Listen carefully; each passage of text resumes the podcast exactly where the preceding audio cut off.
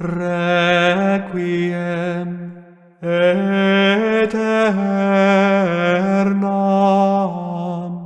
dona eis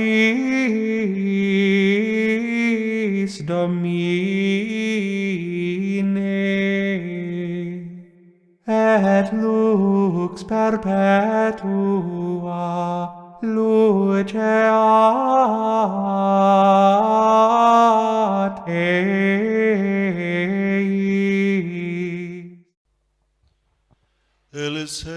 esté con ustedes.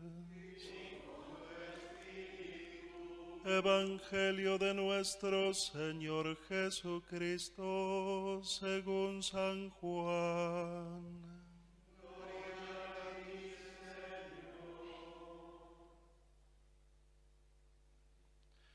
Jesús, cargando sobre sí la cruz, salió de la ciudad para dirigirse al lugar llamado del cráneo, en hebreo Gólgota.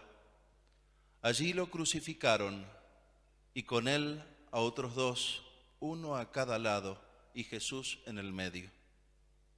Junto a la cruz de Jesús estaba su madre y la hermana de su madre, María, mujer de Cleofás, y María Magdalena.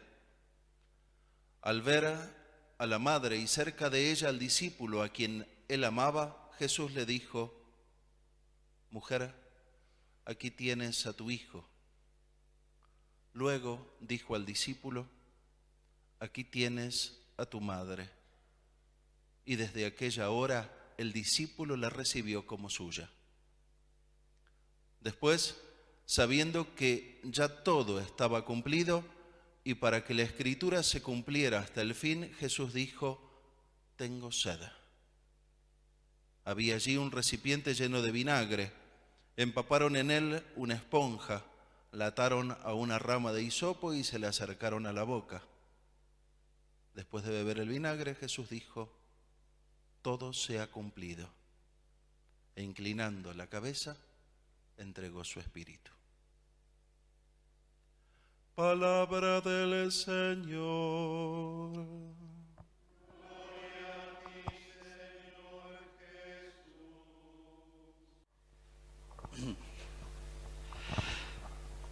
Más allá de las circunstancias particulares de la muerte de cada uno, eh, yo diría, nosotros los sacerdotes, y esto vale para las hermanitas también, para las consagradas, somos afortunados, siempre afortunados. Y Dios no olvida, creo, este, esa cuota de generosidad que todos, de alguna manera u otra, este, han tenido o hemos tenido al, al querer consagrar nuestra vida al servicio de Dios, ¿no? Lo podríamos haber hecho mejor o peor, pero bueno, eso, Dios nunca olvida nuestros buenos gestos, aunque sean tan pequeños, tan chiquitos, no somos santos, etcétera, pero Él prometió el ciento por uno. Y dos reflexiones sobre este, lo que nos ha tocado vivir tan inesperadamente en estos momentos, ¿no? Hay como una circunstancia especial, este, porque justo nunca pensamos que la cosa era tan delicada. Él me dijo, llamame un médico.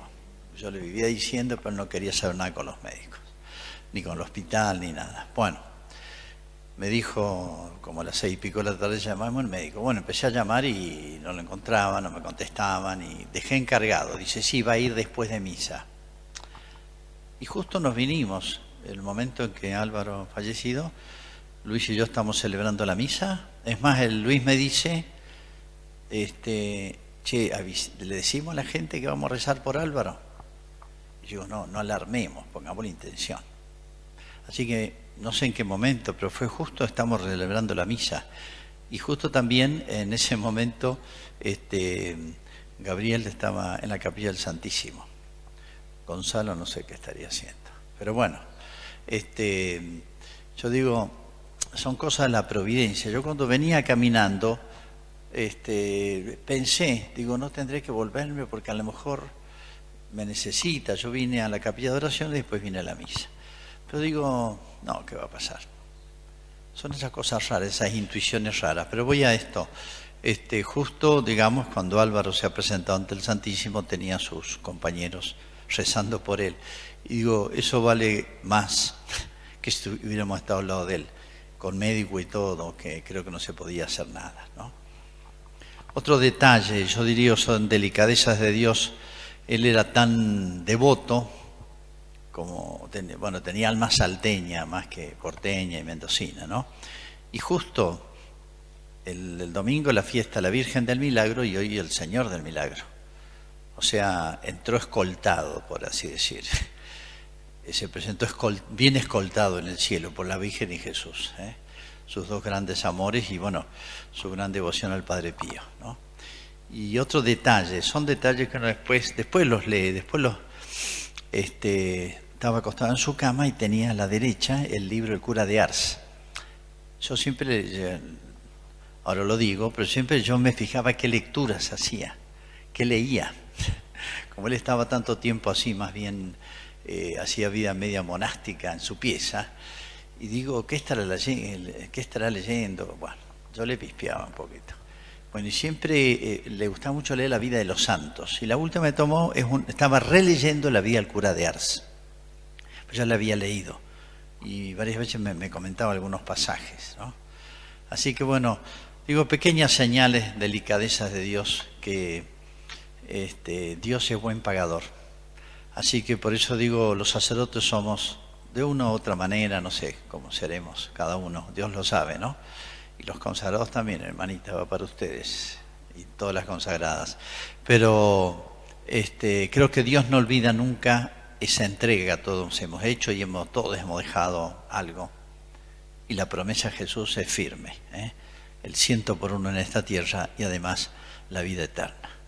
Además, eh, cuántas personas, yo no sé cuántas, que se presentan delante de Dios, tienen tantos curas que le celebran misa, no solamente el día de su sepultura, sino después lo recordaremos tantas veces en tantas misas, ¿eh?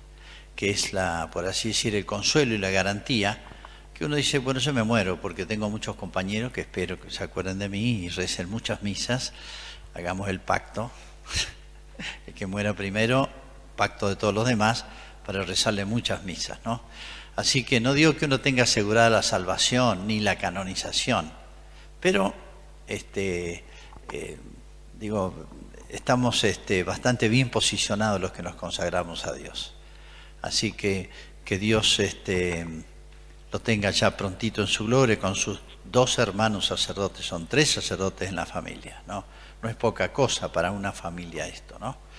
Este, y bueno, que suscite muchas vocaciones y él que conocía y sufría por la iglesia, rápido está en el cielo para interceder porque necesitamos ayuda urgentes.